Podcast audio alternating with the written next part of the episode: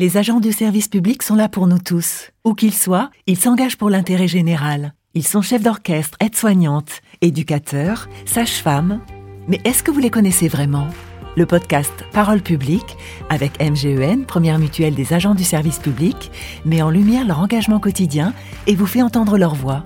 Et aujourd'hui, on écoute Robin Marché. Moi, j'ai 25 ans et je suis ergothérapeute euh, en service d'accompagnement médico-social pour adultes handicapés. C'est ce qu'on appelle un SAMSA. Je suis en poste depuis un peu moins d'un an maintenant.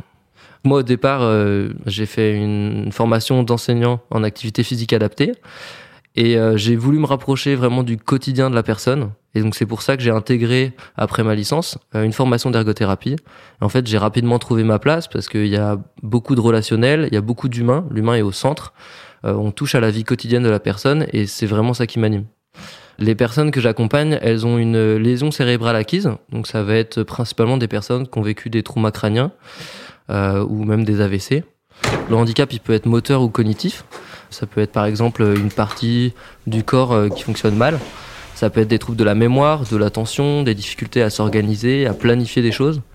Et donc euh, moi, mon rôle, euh, c'est de les accompagner au quotidien. je vais d'abord évaluer leur indépendance à domicile.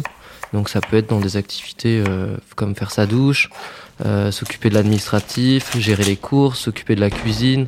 Et après, moi, mon but, ça va être de d'apporter des méthodes, des stratégies ou même du matériel pour les aider à réaliser leurs activités. Dans ce métier, en fait, il faut être pleinement attentif à l'autre. On est vraiment centré sur euh, les besoins de la personne, leurs envies. Il faut laisser ses préjugés de côté.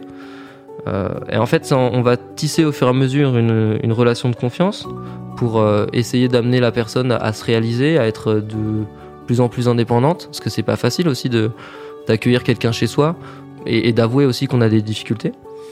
Donc voilà, c'est beaucoup d'écoute, c'est beaucoup de discussions. Il faut aussi savoir recadrer et faire comprendre aux personnes que nous, on est là pour les aider dans leurs activités de la vie quotidienne, mais il y a certaines choses qu'elles peuvent faire aussi seules. C'est aussi ça l'indépendance. Euh, nous, notre accompagnement, il va pas être éternel.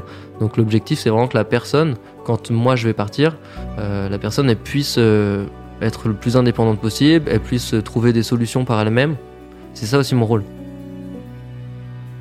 Moi, ce que j'aime le plus dans mon métier, c'est d'abord rencontrer une personne avant de rencontrer un handicap. Ça, c'est le plus important.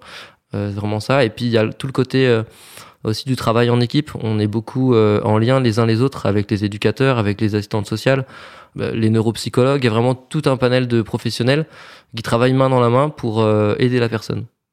Je me souviens d'une euh, situation un peu difficile. C'était un entretien avec un patient et sa maman, donc, qui est son aidante principale. Et en fait, donc à la fin de l'entretien, la maman nous a sincèrement remercié pour tout ce qu'on avait fait pour son fils. Euh, et, certaines personnes, elles ont juste besoin d'être euh, d'être écoutées, qu'on les considère aussi.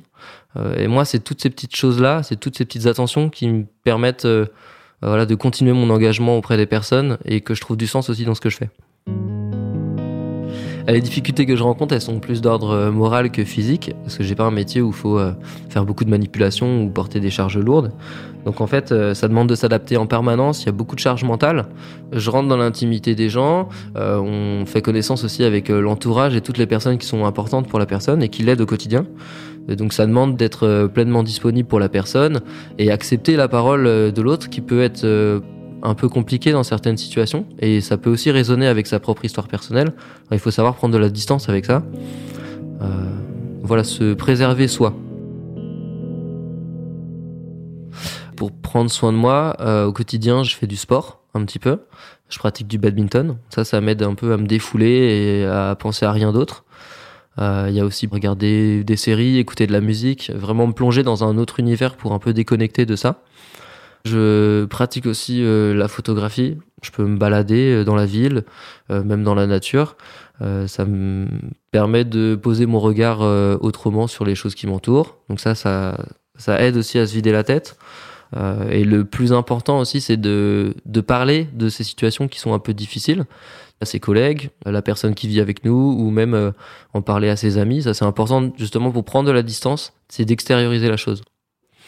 L'ergothérapie, c'est un métier où on en apprend sans cesse sur soi et sur les autres. Moi, mes journées, elles se ressemblent pas. Euh, je fais vraiment plein de choses différentes. je, rencontre des gens qui sont incroyables. Et puis, Il y a aussi ce côté de, de se sentir utile et d'aider les autres. Ça, c'est vraiment le plus important. Euh, je pense que l'ergothérapie va s'implanter dans beaucoup de structures parce que c'est une approche qui est hyper complémentaire euh, avec euh, les autres professionnels.